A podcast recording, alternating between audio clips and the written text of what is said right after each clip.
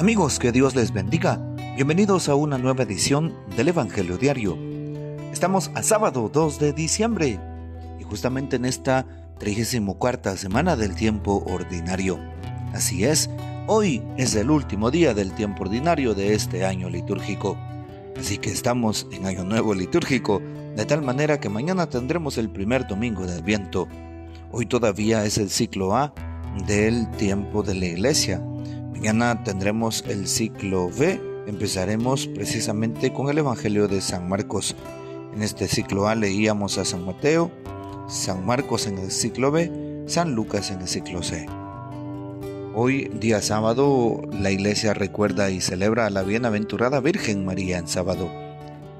Aunque también hoy recordamos y celebramos en la liturgia de la iglesia a Santa Viviana. ¿Quién fue esta gran santa mujer? Está documentada la dedicación a esta santa de una basílica en Roma en el pontificado del Papa Simplicio, del año 468 al 473. Pudo vivir quizá a finales del siglo III, en una entrega colmada y que dio su vida a Dios, muriendo en el martirio, al igual que sus padres y hermana. La tradición y la iconografía representan su martirio mediante la flagelación, estando atada a una columna. Es patrona de epilépticos e intercesora frente al dolor físico. Pidamos pues la poderosa intercesión de Santa Viviana. Muy bien, para hoy tomamos el texto bíblico del Evangelio según San Lucas capítulo 21, versículos del 34 al 36. En aquel tiempo Jesús dijo a sus discípulos, estén alerta, pues para que los vicios, la embriaguez y las preocupaciones de esta vida no entorpezcan su mente y aquel día los sorprenda desprevenidos, porque caerá de repente como una trampa sobre todos los habitantes de la tierra. Velen pues y hagan oración continuamente para que puedan escapar de todo lo que ha de suceder y comparecer seguros ante el Hijo del Hombre. Palabra del Señor, gloria a ti Señor Jesús. Bueno, podemos encontrar en esta parte del Evangelio una ocasión de señalamiento. Así es. Qué fácil es señalar al otro, qué fácil es juzgar, pues muchas veces eh, lo que hace, lo que dice, lo que actúa, sin saber que nosotros somos los primeros pecadores. Y por eso el día de hoy, pues la primera lectura aboga, por así decirlo, hacia aquellos que nos hemos consagrado al amor de Dios.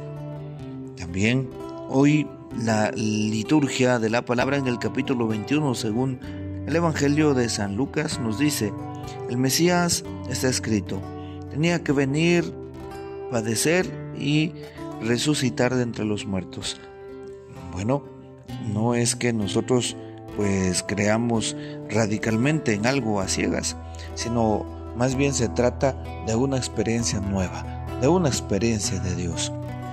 Así es que sigamos adelante venciendo al enemigo y esto va para todo fiel cristiano, no solo para cualquier consagrado o sacerdote, no, para todo fiel, fiel cristiano que quiera unirse a la causa del reino a través pues de la coordinación de nuestro hermano Em, de nuestros hermanos y necesitados. Hoy también podríamos decir lo siguiente, este hermano sabemos que ayuda a los necesitados y a los tres días pues ya eh, viene de regreso y que en su nombre se había de predicar a todas las naciones.